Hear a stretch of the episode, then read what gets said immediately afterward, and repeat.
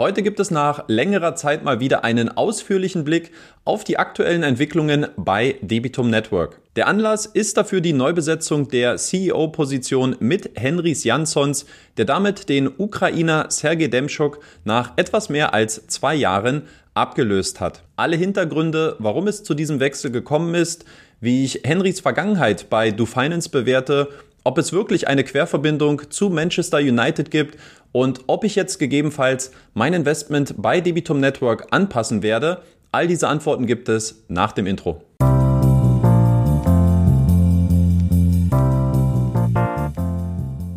Am 16. Februar ist Henrys Janssons offiziell als neuer CEO bei Debitum vorgestellt worden und wie es sich für einen guten Peer-to-Peer-Polizisten gehört, habe ich die Lunte schon etwas früher gerochen, nämlich am 4. Februar. Ähm, dort gab es ein Gespräch mit Debitum, wo ich von diesem Wechsel mitbekommen habe und dann auch schon wusste, wer der neue CEO werden wird. Ich habe diese Informationen dann auch in der Folge in der Facebook-Community geteilt. Also, wenn ihr euch immer mal wieder für exklusive Informationen aus dem Peer-to-Peer-Sektor interessiert, dann werdet gerne Teil dieser knapp 1000 Privatanleger großen Gemeinschaft. Vernetzt euch mit anderen Investoren, tauscht euch aus und profitiert hier von der Schwarmintelligenz. Ähm, dazu kann ich euch nur ermutigen und hin und wieder gibt es auch mal interessante Posts von meiner Seite. Ich habe mich ja beim letzten Depot-Update schon mal ganz grob zu diesem Führungswechsel bei Debitum geäußert, wollte allerdings mit einer größeren öffentlichen Einordnung noch warten,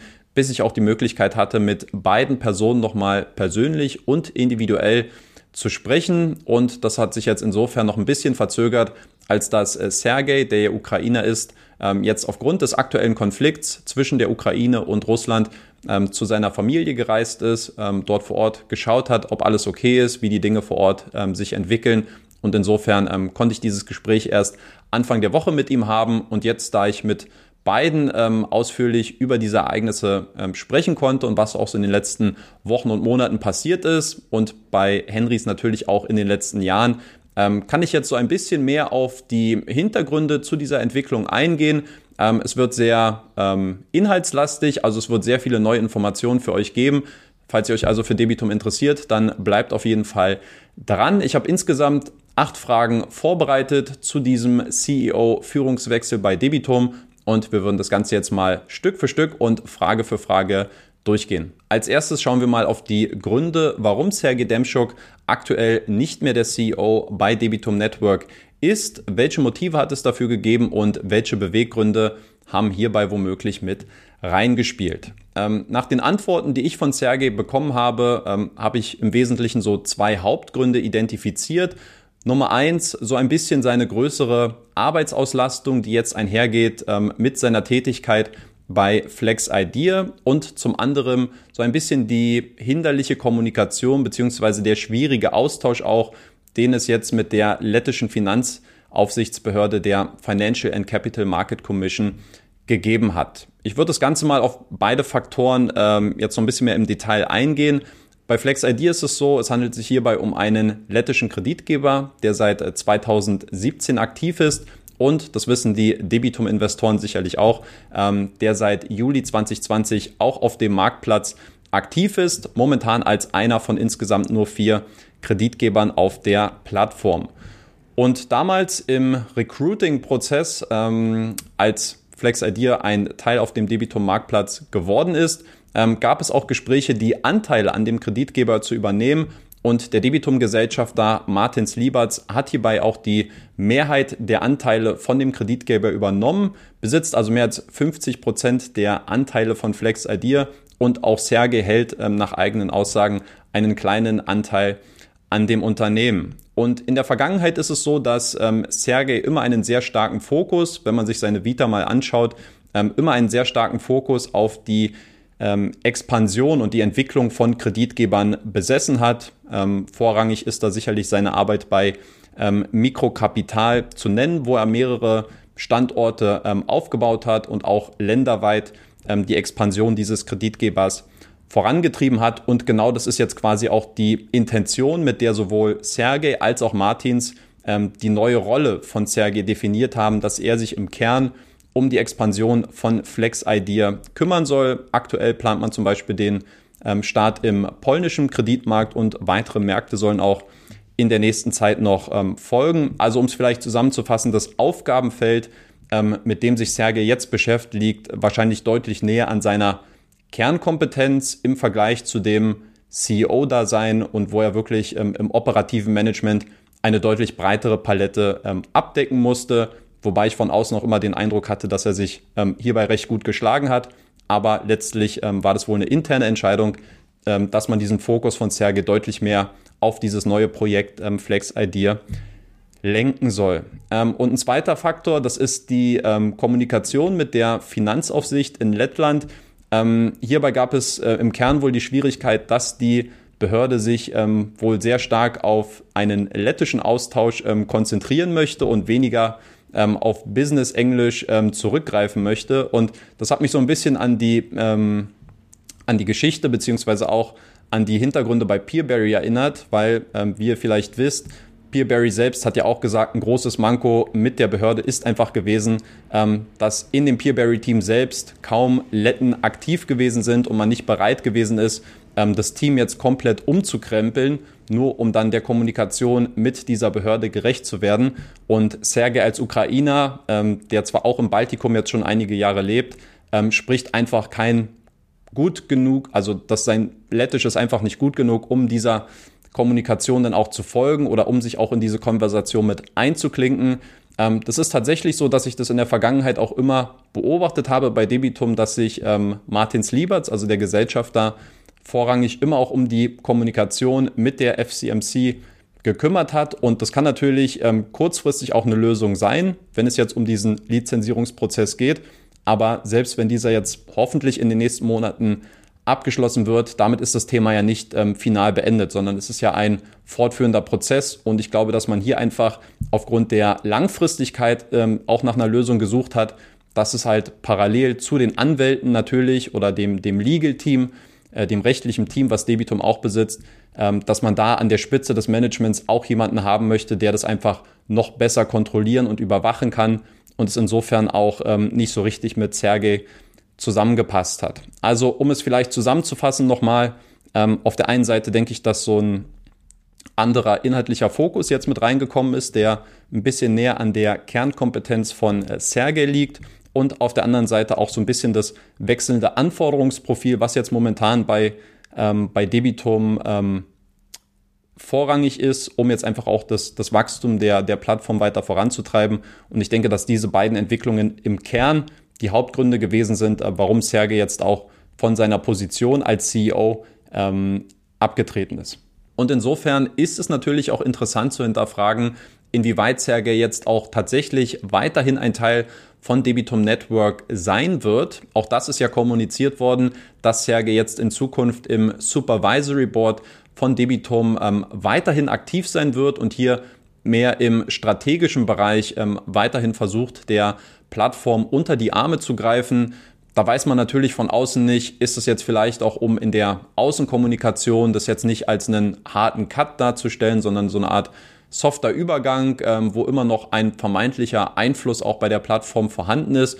Auch dazu habe ich Sergei gefragt und wie ich finde eigentlich auch eine recht ähm, schlüssige und plausible Antwort bekommen. Er hat da gleich ähm, mehrere äh, Themenbereiche genannt, wo er nach wie vor auch immer schaut, dass die ähm, Stellschrauben bei Debitum ähm, ordentlich justiert sind. Also es geht jetzt im Kern quasi darum, die Vision von Debitum weiter nach vorne zu bringen und voranzutreiben. Ähm, er hat mir so ein bisschen die Intervalle genannt, wie man auf wöchentlicher Basis gewisse Fortschritte bewertet, ähm, monatliche Meetings und dass er da ähm, ganz ähm, natürlich auch nach wie vor ein Teil davon ähm, sein wird. Er wird sich halt stark auf den strategischen Bereich jetzt ähm, konzentrieren.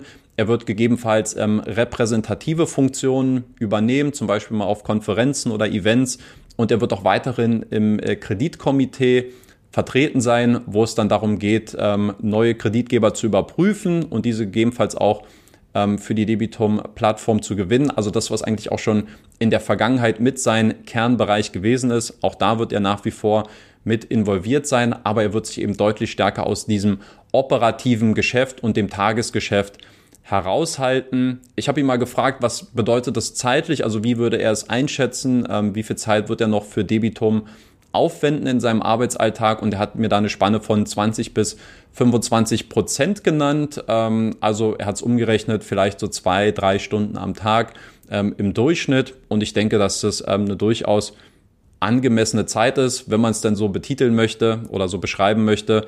Ähm, und für mich klang das ähm, durchaus schlüssig, dass er auch nach wie vor ähm, seine Finger weiterhin bei Debitum mit im Spiel haben wird. Dann kommen wir mal zu dem neuen CEO von Debitum, nämlich zu Henrys Jansons und was ich hier bereits in den ersten Gesprächen ähm, über ihn in Erfahrung bringen konnte. Vielleicht erstmal ganz kurz vorweg, er ist ein lettischer Staatsbürger. Das wird dann insofern sicherlich auch ähm, hilfreich sein, wenn es um die Kommunikation mit der FCMC ähm, gehen sollte. Er ist jetzt aktuell 35 Jahre alt, also immer noch ein recht junges Kaliber, muss man sagen. Ähm, er ist zweifacher Familienvater, auch gerade jetzt erst ähm, Ende letzten Jahres sein zweites Kind bekommen mit seiner Frau.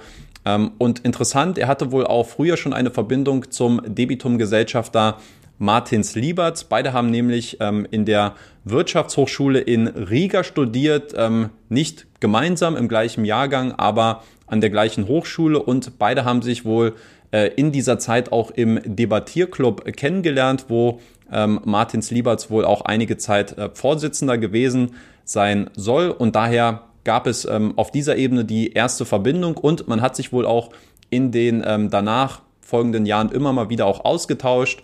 Ähm, Henrys meinte, man hat ungefähr so einmal im Jahr einen etwas längeren Austausch, ähm, sicherlich auch dadurch bedingt, dass beide ähm, nach der Studienzeit ähm, sehr stark im Finanzsektor und im Fintech-Sektor aktiv gewesen sind. Und insofern gab es immer mal wieder Austausch an der einen oder anderen Stelle. Also beide sind sich auf jeden Fall nicht fremd. Schauen wir mal auf seinen Lebenslauf und gehen hier ganz kurz einige Stationen durch. Seine Corporate-Karriere hat er angefangen als ein IT-Spezialist in einem etwas kleineren Unternehmen, aber mit durchaus ähm, interessanten Folgen, denn einen der Accounts, die er da zu dieser Zeit betreut hat, war Mogo. Und die waren wohl von seiner Arbeit so angetan, dass sie dann gesagt haben, warum machen wir das über einen Drittanbieter, komm direkt zu uns. Also ist dann ganz klassisch abgeworben worden von Mogo, für die er dann ähm, etwas mehr als ein Jahr gearbeitet hat. Nicht wundern, wenn man sich das jetzt auf LinkedIn anschaut. Mogo hat sich ja mittlerweile in die Eleven Group umbenannt. Ähm, wie gesagt, dort war er etwas mehr als ein Jahr aktiv. Danach gab es dann den Sprung zur Alpha Finance Gruppe, wo er dann unter anderem sehr stark mit dem Aufbau der Do Finance Peer-to-Peer-Plattform betreut und auch beschäftigt gewesen ist. Mehr dazu dann im Detail ähm, gleich. Ähm, und nach dieser Station, nach etwas mehr als drei Jahren, hat er dann zuletzt noch für eine Kreditgenossenschaft in Riga gearbeitet, ähm, wo er für die Systementwicklung und Verwaltung aller lokalen Unternehmen der Credit Reform Gruppe in Lettland zuständig gewesen ist. Eine Station in seinem Lebenslauf, die natürlich sofort ins Auge sticht, ist die Angabe, dass er seit Dezember 2021 Teilhaber bzw. Co-Owner bei Manchester United sei, also dem englischen Premier League Club, den sicherlich sehr viele von euch äh, kennen werden. Mein letzter Stand, ähm, der ist aber auch schon zehn Jahre her, ähm, war damals, dass ich glaube, die Gazer oder Gazer-Familie aus den ähm, USA ähm, Eigentümer bei Manchester United gewesen ist. Aber in der Premier League ähm, ist es ja gang und gäbe, dass dort Oligarchen aus Russland, aus Osteuropa, aus den Emiraten ähm, sich sehr stark immer die Anteile an den ähm, Premier League Clubs gesichert haben. Und insofern war ich mir tatsächlich nicht sicher, inwieweit es da vielleicht eine Querverbindung gibt ähm, über seinen Großonkel meinetwegen, ähm, über den, über seinen Cousin zweiten Grades, dass er da tatsächlich irgend, in irgendeiner Form seine Finger im Spiel hat ähm, oder ob es tatsächlich nur ein Joke war. Und als ich ihn darauf angesprochen habe, ähm, muss ich sagen, ist die Antwort äh, etwas tricky. Es ist ein Jein, so würde ich es mal sagen. Also technisch gesehen ist es keine Lüge. Ähm, der Hintergrund ist der, Manchester United ist ein börsennotiertes Unternehmen, ähm, wo man sich halt ganz normal Anteile kaufen kann. Und genau das hat er gemacht. Er hat sich, glaube ich, äh, vier Aktien geholt für umgerechnet 100 Pfund, irgendwas in der Richtung.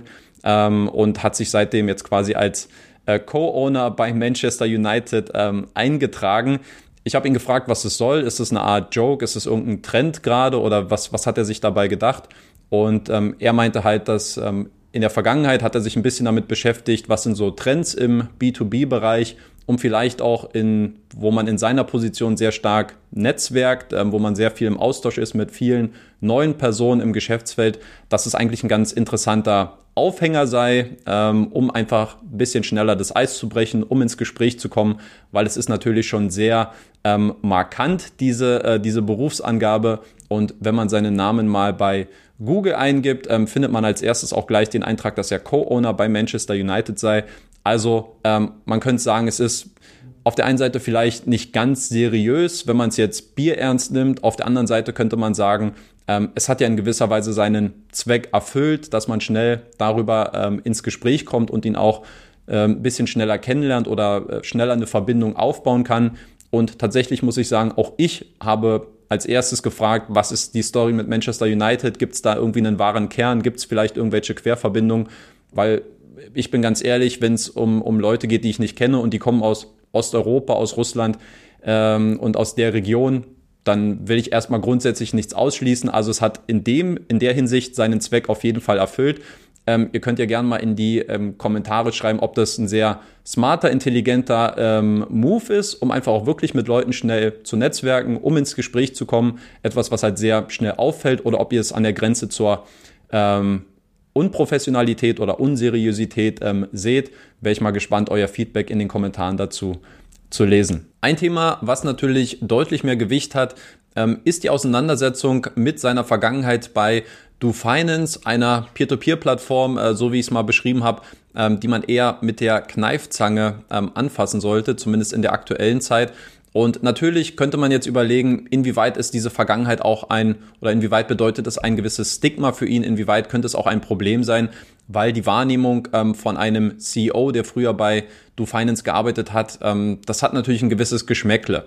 Ähm, ich habe sowohl Sergey als auch Henrys darauf angesprochen, ähm, wie diese Do Finance Vergangenheit bewertet wird. Ähm, bei Sergey war es so, er hat gesagt, natürlich, wenn man jetzt von außen sich das erstmal anschaut, sieht das unglücklich aus.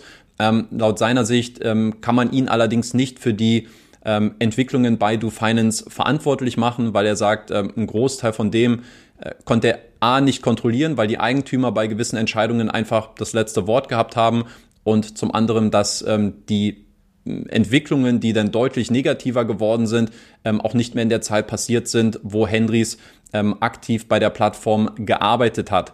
Ähm, was Sergei selbst in den Vordergrund gestellt hat, er hat halt gesagt, was hat für ihn erstmal gesprochen. Ähm, er hat eine gute Bildung ähm, oder hat eine gute Bildung genossen. Ähm, er besitzt ein sehr breites ähm, Fachwissen im Finanzbereich. Das sind auf jeden Fall Argumente, die für ihn sprechen. Ähm, er hat sowohl in Startups gearbeitet, also in kleineren, agileren Unternehmen, aber eben auch in größeren Corporates, wie zum Beispiel dann Mogo. er kennt den Kreditsektor sehr gut und er ist auch sehr stark vernetzt in diesem Bereich. Ähm, und Sergei glaubt insgesamt, dass er einfach sich deutlich schneller auch an die Gegebenheiten bei Debitum anpassen kann im Vergleich zu einem Banker. Ähm, Sergei ist ja bei dem ähm, Recruiting-Prozess beschäftigt gewesen, dort seine Nachfolger selbst zu suchen. Und er hat gesagt, ähm, viele Banker haben natürlich einen etwas schöneren oder vorzeigbareren Lebenslauf, aber die bräuchten dann wahrscheinlich auch sehr viel ähm, mehr Einarbeitungszeit, um an dieses, ähm, an diese, an diese Aufgabenfelder bei Debitum herangeführt zu werden. Und insofern hat, hat er auch gesagt, ähm, er hat geschaut, gibt es eine gute Verbindung auch zum Team, passt es dort auch zwischenmenschlich und insofern waren das alles Punkte, ähm, die für Sergei dann dafür gesprochen haben, Henrys als Nachfolger zu installieren.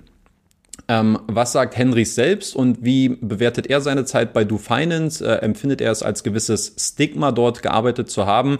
Ähm, er hat gesagt, ähm, er ist stolz darauf, dass er ein Teil von dieser Entwicklung gewesen ist. Er war ja wirklich von der Stunde eins von Do Finance ähm, mit dabei, war mit einem kleineren Team äh, betreut durch die Alpha Finance Group, Do Finance aufzubauen und hat eigentlich auch relativ schnell Erfolge erzielen können. Zum Beispiel äh, die erste Million an Investorengeldern, äh, die bereits nach sechs Monaten eingesammelt worden ist. Also ein sehr, sehr schneller und guter Start. Das hat mich so ein bisschen dran erinnert, was ich neulich auch mal in einem Video gesagt habe. Ähm, dass es einfach auch andere Zeiten gewesen sind. Ja, ich habe über Land Secured gesprochen und was man mit einer interessanten Nische und mit einer sehr guten Arbeit jetzt in einem Jahr erreicht hat. Ähm, und das ist ein deutlich langsameres Wachstum, als es eben noch in diesem Sektor vor vier, fünf Jahren möglich gewesen ist, wo vielleicht noch weniger verbrannte Erde ähm, hinterlassen worden ist. Und insofern, ähm, ja, kommen wir zurück zum Thema. Also auf jeden Fall ein sehr schneller Start ähm, und guter Start auch für Do Finance. Der Grund, ähm, dass es dann zur Trennung kam, das waren tatsächlich Überwerfungen mit den Eigentümern, mit den Gesellschaftern, die in gewisser Weise dann einen etwas anderen Kurs verfolgt haben. Ähm, da geht es hier, so habe ich das rausgehört, im Zentrum um die Anwendung der Rückkaufgarantie. Äh, man muss da vielleicht zum dazu sagen, um das Geschäftsmodell von DoFinance zu verstehen. Ähm, DoFinance selbst hat äh, keine externen Kreditgeber auf der Plattform, sondern die befinden sich alle im Kosmos der Alpha Finance Gruppe, sind also Kreditgeber, die man selbst steuern und lenken kann. Und man hatte damals ähm, ausgegeben, dass es auch, wie es damals eigentlich auch üblich war, mit diesem ähm, recht innovativen Marketing-Trick einfach zu sagen, alle Kreditgeber haben eine Rückkaufgarantie, Investoren müssen sich keine Sorgen machen, die Gelder werden auf jeden Fall zurückkommen. Und ähm, tatsächlich sind dann einige Märkte in den Jahren ähm, unprofitabel geworden. Es gab in Polen einige Gesetzesänderungen, es gab Probleme in Indonesien. Und ähm, Do Finance hat sein Wort gebrochen, hat diese ähm, Rückkaufgarantie nicht angewandt. Ob es jetzt finanziell möglich gewesen wäre, ist vielleicht nochmal ein anderes Thema, aber auf jeden Fall ähm, hat man ähm, den Rückgewinnungsprozess in den einzelnen Märkten abgewartet und dafür oder da sehr wahrscheinlich auch sehr viel Kredit bei den Investoren mit dieser Maßnahme ähm, verspielt, weil man eben seine äh, im Vorfeld ausgegebenen Versprechen nicht eingelöst hat. Und ein zweiter Faktor, den ich ebenfalls interessant ähm, empfunden habe, war das Thema Accounting bzw. Buchhaltung, ähm, wo Henry so ein bisschen hat durchblicken lassen, dass du Finance da in der Vergangenheit äh, nicht ganz sauber gearbeitet hat und ihm das, ihm das immer so ein bisschen auch ein Dorn im Auge gewesen ist, als er sowas gesehen hat. Ich habe dann zwischen den Zeilen mal so ein bisschen versucht herauszulesen und nachzufragen, geht es hier um die Veruntreuung von Investorengeldern, die dann vielleicht für Unternehmenszwecke genutzt worden sind oder ähm, vielleicht bei gewissen Abwicklungen mit Kreditnehmerzahlungen, ähm, was, was war da das Problem? Ähm, er wollte sich dann nicht darauf einlassen, was ich auch verstehen kann, was auch klug ist aus seiner Sicht aber ähm, er hat gesagt, ja, es war schon äh, Creative Accounting, also kreative Buchhaltung, irgendwas, was dort im, ähm, im Hintergrund nicht ganz koscher abgelaufen ist. Und faktisch muss man auch sagen, ich glaube, DoFinance ist ja nach wie vor in Lettland firmiert als Plattform, wenn ich mich nicht täusche. Ähm, die Plattform ist ja im Gegensatz zu Debitum, Bayernvest, Vino, Mintos ähm, auch gar nicht in der Konversation ähm, einer Lizenzierung und insofern glaube ich, ähm, kann man schon relativ offensichtlich sehen, dass es hier faktisch wohl ein paar Probleme gibt, die momentan noch nicht äh, behoben worden sind oder behoben werden konnten. Um es dann nochmal ganz kurz zusammenzufassen, also es gab Überwerfungen mit den Eigentümern, dass man da einfach in vielerlei Hinsicht andere Ansichten hatte. Und dann ist es so, dass ähm, sowohl Henrys als auch der damalige ähm, CTO als auch der CRO, also wir haben einmal den technischen Direktor und einmal den äh, Risk Officer, ähm, dass äh, diese Personen ebenfalls dann in einer relativ ähnlichen Zeitspanne auch wie Henrys damals das Unternehmen verlassen haben und, das muss man auch sagen, ähm, weit bevor es dann auch zu der Corona- ähm, und Pandemie-Problematik kam, also dann schon, ich glaube, es war Ende 2019, also noch gut ein Jahr, ähm, bevor dann auch die Pandemie eingesetzt hat. Ähm, und insofern hat ähm, Henrys hier aus meiner Sicht eigentlich relativ plausibel und auch nachvollziehbar die Probleme dargelegt und dass diese im Kern jetzt nicht auf sein Schaffen ähm, zurückzuführen sind, sondern dass er dann halt ähm, für sich die, die Konsequenzen aus dieser schlechten Entwicklung gezogen hat, ähm, beeinflusst primär durch die, ähm, durch die Entscheidungsgewalt ausgeführt von den Gesellschaftern. Dann kurz noch ein paar Worte, wie es auch zu dieser Zusammenarbeit gekommen ist, bevor ich dann auf mein abschließendes Fazit zu sprechen kommen würde. Ja, Sergey, ich glaube, ich hatte es schon mal erwähnt im Video, ist im Kern auch ähm, damit betreut gewesen, seine Nachfolger ähm, zu suchen. Das war ein Prozess, der für ihn im November beziehungsweise im Dezember des letzten Jahres ähm, losging. Sergey und Henrys habe ich erfahren, die haben sich ähm, 2019 bei einer Konferenz in Riga bereits äh, kennengelernt, haben sich dort ausgetauscht und sind dann auch in der Folge immer wieder im Kontakt geblieben, ohne dass Sergei jetzt zum Beispiel auch wusste, dass ähm, Martins bereits eine Querverbindung zu Henrys ähm, gehabt hatte. Also das war lange dann auch im Dunkeln. Ähm, es gab gute Gespräche. Ähm, ich hatte auch die Gründe ja schon dargelegt, warum ähm, Henry, Henrys aus Sergejs Sicht ein äh, sehr guter und geeigneter Kandidat für Debitum ähm, sein könnte. Und dann war es so, ähm, Henrys hatte dann noch kurz seine Babypause, als er zum zweiten Mal Familienvater geworden ist. Und dann Ende Januar ist er dann Vollzeit bei Debitum eingestiegen und ist jetzt quasi immer noch recht neu und recht frisch auf der Plattform und ähm, lernt sich jetzt quasi in das Unternehmen neu ein. Was ich interessant fand, vielleicht noch eine kleine Randnotiz. Ähm, Henrys hatte ja auch geschildert, dass er so ein bisschen ein gebranntes ähm, Kind gewesen ist, was so die ähm, nicht ganz koschere Buchhaltung bei Do Finance angeht. Und ähm, insofern hat er dort bei Debitum ähm, etwas genauer hingeschaut und hat auch im Vorfeld seine äh, Due Diligence äh, durchgeführt und hat das äh, Unternehmen für seinen Standard auf Herz und Nieren geprüft, um auch zu schauen, dass es so ein bisschen diese Misere oder dieses Fiasko mit äh, Do Finance, dass sich sowas nicht wiederholt. Ähm, das ist mir sowohl von Hendrys als auch von Sergey unabhängig voneinander bestätigt worden, ähm, dass er sich da sehr stark in die Buchhaltung so ein bisschen eingearbeitet hat, um zu schauen, stimmen die Zahlen, ist das hier alles wirklich legit, ist es wirklich ein Business, was ähm, sehr ordentlich und gewissenhaft operiert. Und nachdem er hier für eine für sich positive, ähm, positiven äh, Entscheidung gekommen ist, gab es dann eben auch freie Bahn für die Zusammenarbeit und ähm, das so ein bisschen noch zum Hintergrund, ähm, wie diese Zusammenarbeit auch zustande gekommen ist. Ja, und dann abschließend auch noch meine persönliche Sichtweise ähm, zum neuen CEO von Debitum, auch zu diesem Führungswechsel und was das jetzt auch für mein persönliches Investment bedeutet. Ähm, ich würde vorweg schicken, dass ähm, ich immer eine sehr hohe Meinung von Sergey gehabt habe ähm, und auch nach wie vor habe. Ähm, wir haben uns in den letzten Jahren ähm, viel und regelmäßig ausgetauscht und wenn ich mal plattformübergreifend schaue, wer waren immer so die Ansprechpartner, an die ich mich gewendet habe, wenn es um bestimmte Themen ging, um einfach auch ein bisschen mehr einen Blick hinter die Kulissen zu bekommen, dann ähm, war Sergey da äh, stand Sergei da immer mit in der ersten Reihe. Ähm, ich würde auch Martin Slieberts, den Gesellschafter, ähm, mit aufnehmen in diese Diskussion. Also das waren immer auch schon ähm, Leute, die sehr transparent äh, gewesen sind, sehr down to earth, würde man sagen, ähm, mit denen ich einfach ein gutes, ein gutes Gefühl hatte, eine gute Verbindung hatte und wir uns auch ähm, nicht nur zu Debitum, sondern auch über andere Themen immer sehr interessiert ähm, ausgetauscht haben. Ich habe Sergei als einen sehr aufrichtigen ähm, Menschen kennengelernt, als jemand, der äh, einen sehr hohen Arbeitsethos besitzt. Also ich würde schon sagen, ist ein gutes Arbeitstier. Ich glaube, für ihn ähm, äh, sind acht Arbeitsstunden äh, nicht, dass er dann sagt, okay, jetzt ist Feierabend, sondern ähm, ein sehr arbeitsgetriebener Mensch. Ähm, so habe ich ihn kennengelernt. Ähm, und ich muss sagen, Fazit, ähm, ich finde es schade, ähm, dass er nicht mehr der CEO von Debitum ist. Ja, aufgrund unserer ähm, jüngeren Vergangenheit würde ich mal sagen. Ist jetzt nicht so, dass wir uns schon seit 10, 15 Jahren kennen, aber in der Zeit, wo er ähm, auch der Captain äh, des Schiffs gewesen ist bei Debitum, ähm, war das immer ein sehr, sehr gutes Verhältnis. Ähm, ich muss aber auch sagen, die Gründe, die dargelegt worden sind, aus seiner Sicht ähm, sind nachvollziehbar. Ähm, er ist da nicht rausgekegelt worden, sondern ich glaube, es war in seinem Interesse, es war im Interesse von Debitum ähm, und es war jetzt einfach auch an der Zeit, ähm, so ein bisschen in eine neue Phase überzugehen. Also für mich war das alles relativ äh, nachvollziehbar und, und auch plausibel. Wenn wir jetzt über den neuen CEO sprechen, über Henrys, muss ich sagen, ähm, ich kann nicht verleugnen, dass ich erste Vorbehalte hatte, als ich davon ähm, mitbekommen habe, weil natürlich am Anfang so ein bisschen dieses Stigma mit Do Finance ähm, mitschwingt ähm, und man genau verstehen muss, ähm, was ist da eigentlich passiert.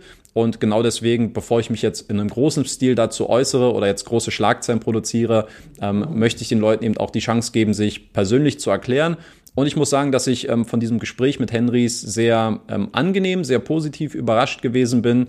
Ähm, ich glaube, dass die, die Gründe, die seinerzeit so ein bisschen mit reingespielt haben, seine Entwicklung, die er selbst durchlaufen hat bei Do Finance, ähm, die Prozesse, die Erkenntnisgewinne, ähm, der Abschied am Ende, ich denke, dass das alles sehr plausibel und schlüssig klingt, so wie er es mir kommuniziert hat, so wie ich es verstanden habe.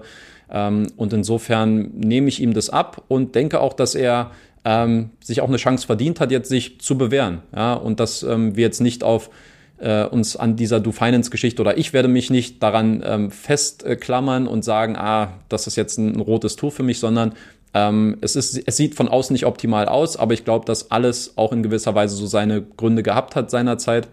Ähm, und für mich ähm, würde ich sagen, ich versuche jetzt erstmal ähm, Henrys an seinen Taten zu messen. Ja, es ist ein sehr ähm, ereignisreiches Jahr, was sicherlich vor Debitum steht. Man will die ähm, Lizenzierung abschließen. Ähm, die, die Einführung der Asset-Backed Securities ähm, steht kurz bevor, also so ein bisschen eine Art der Notes. Ähm, ist bei Debitum etwas anders gestaltet, aber dazu kommen wir dann auch nochmal in der Zukunft drauf zu sprechen. Ähm, Thema Profitabilität, ja, was man jetzt bis Ende des Jahres ähm, erreichen möchte ähm, Durchführung einer Wirtschaftsprüfung. Also ähm, es sind sehr, sehr viele Themen offen und ich würde sagen, wir schauen einfach mal, wie Henry sich ähm, einarbeitet in den nächsten Wochen und Monaten, wie er sich schlägt. Ähm, natürlich wird werde ich zumindest versuchen, auch die Kommunikation wieder auf einem ähnlich guten äh, Niveau und Level hinzubekommen, wie das auch in der Vergangenheit ähm, mit Debitum der Fall gewesen ist, dass man da auch relativ nah dran ist an der Plattform. Ähm, aber um das jetzt vorwegzunehmen, wie auch schon beim Jahresausblick 2022, ähm, plane ich jetzt nicht, mein Investment in irgendeiner Form ähm, anzupassen. Also ähm, ich hatte jetzt keine Erhöhung im Vorfeld geplant, sondern wollte es einfach ganz normal durchziehen. Ähm, Fühle mich mit meinem Investment bei Debitum nach wie vor wohl. Jetzt auch ein bisschen besser, nachdem ich auch mit Henrys mal persönlich ähm, sprechen konnte. Ähm, und finde, dass die Rendite, die Performance, die jetzt Debitum abgeliefert hat, eine sehr stabile 9% Rendite jetzt in den letzten Jahren äh, mit einer tadellosen Performance, mit einer guten Kommunikation, ähm, mit wenig, wo man sich jetzt eigentlich beschweren könnte, ähm, bin ich durchaus zufrieden und deswegen wird mein Investment hier ganz normal ähm, weiterlaufen.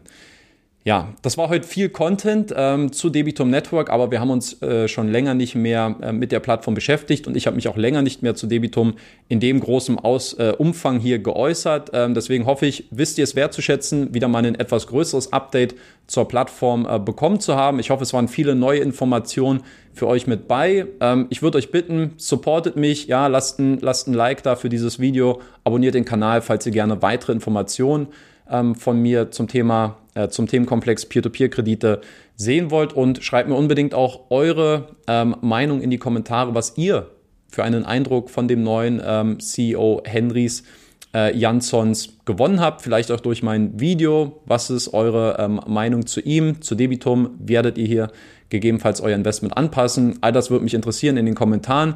Schreibt es mir gerne rein. Ich sage danke für die Aufmerksamkeit. Lasst es euch gut gehen und bis zum nächsten Video.